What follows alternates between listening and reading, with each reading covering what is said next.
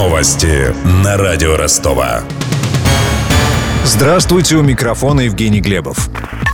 Только что в Ростове приземлился пассажирский лайнер авиакомпании «Нордвинд», который отказался ночью от посадки из-за сильного ветра. Экипаж направил самолет в Краснодар, но получил отказ. Тогда пришлось совершить посадку в Сочи. Об этом нам рассказали пассажиры рейса. Между тем, почти на 4 часа задерживается рейс аэрофлота из Шереметьево в Ростов. Самолет совершил посадку в Минводах и в эти минуты должен вылететь в Донскую столицу.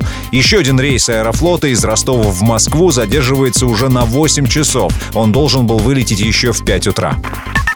А тем временем коммунальные службы Ростова остаются в режиме повышенной готовности. Об этом сообщили в мэрии. За минувшую ночь, когда на Донской регион обрушился ураган, экстренные службы города приняли около двух тысяч заявок. Большинство обращений связаны с обрывами линии электропередачи, падением веток и деревьев. Целые улицы все еще остаются без света. Обесточены также соседние поселки и города.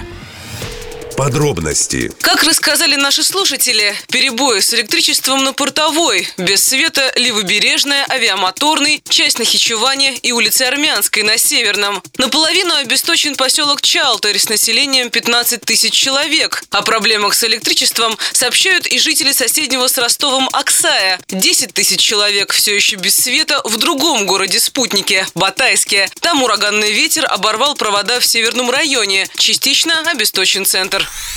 Но хуже всего ситуация в сельских районах Ростовской области. Без света 180 тысяч жителей. Около часа назад Гидрометцентр отменил штормовое предупреждение в регионе. Согласно свежему прогнозу синоптиков, ветер начнет ослабевать в ближайшие часы, чего не скажешь о дожде со снегом. Несмотря на сложную ситуацию на дорогах, возобновлено движение общественного транспорта по областным и федеральным трассам.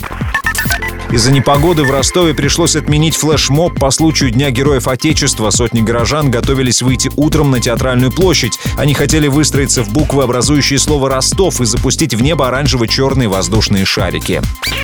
У меня вся информация к этому часу. У микрофона Евгений Глебов. Над выпуском работали Денис Малышев, Ксения Золотарева, Мария Погребняк и Александр Стильный. До встречи через час. Новости на радио Ростова.